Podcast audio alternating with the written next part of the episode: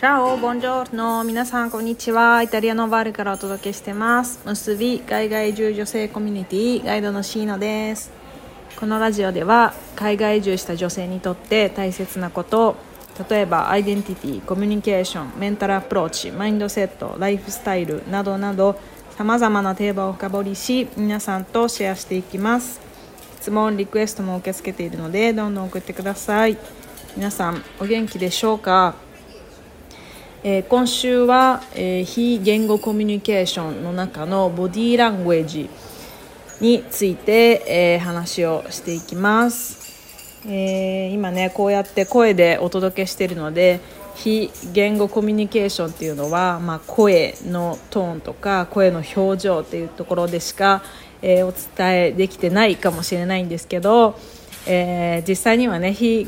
言語コミュニケーションの中でのえー、まあ、大切な役割っていうのはやっぱり見える部分。体での表現や顔の表情とか姿勢とかね視線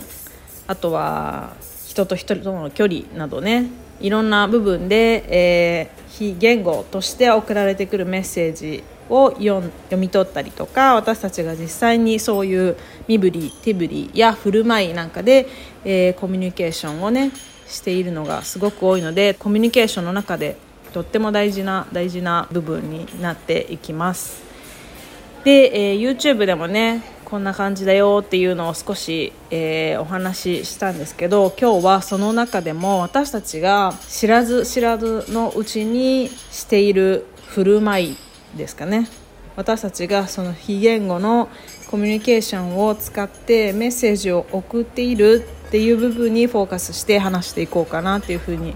思います。一番と言ってもいいかな過言ではないかなと思うんですけど無意識にやっている日常的に無意識にやっていること。でそれはコミュニケーションの中での相づちです。相づちっていうのはいろんな方法で表現される場合があるんだけど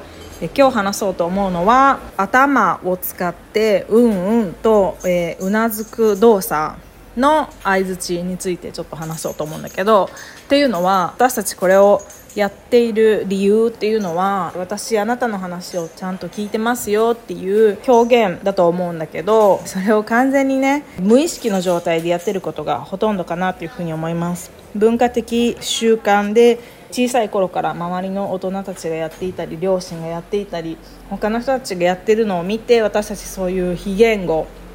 の習慣とか振る舞いっていうのを覚えていくと思うんだけどそれをほとんどの人が周りでやっているので私たちもそれを身につけて今でも、えー、日本人同士のコミュニケーションをはじめ、えー、自分がコミュニケーションを取る時に、えー、その相づちうんうんと頭をうなずかせて、え私あなたの話を聞いてますよっていうことを、え示しているそういうメッセージを送っているですね。はい、じゃあこれが私たち海外に住んで他の国の人他の文化の人と交流したりした時、まあ、もしくはね日本の中でも、えー、日本の文化の中生まれ育った人じゃない人たちと交流する時に何が起こるかっていうのをねちょっと今見ていこうと思うんだけど、はい、このメッセージ YouTube のねビデオの中でも言ったように私たちがうんうんってうなずいてあなたの話を聞いていますよっていう風にメッセージを私たち送ってるっていう風に言ったんだけどそれは私たち日本人日本の文化を知っている人たちからしてみればすごく明確で、えー、説明の必要がないという状況なんだけどもじゃあそれを日本の文化を知らない人たちが受け取る場合にどうなるかっていうところで、え、問題が発生していきます。っていうのは、まあ、全ての文化とは言わないけど欧米社会、まあ、いわゆる欧米の社会ではこの「うんうん」っていうふうにうなずく行為あなたの、え言ってる話理解していますっていうふうに読み取られる場合が多いかなっていうふうに思います。はい、なので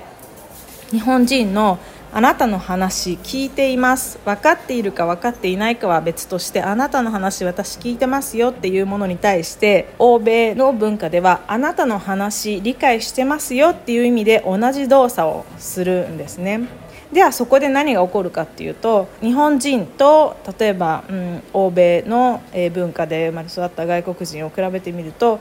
え日本人同士だったらうんうんうんうんってうなずいて話を聞いた最後に何も分かっていないっていう状況は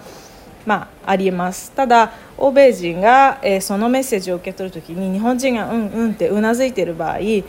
彼女はおもしくは彼は、えっと、私が言ってる話を全て理解したんだっていうふうに認識されるんですねなんでそこで大きなギャップが生まれるということになります。なんでよく私の、えー、知り合いとか友達でも理解されなかったんだっていう話が、えー、話をよく聞くっていうことがあるんだけどそれは、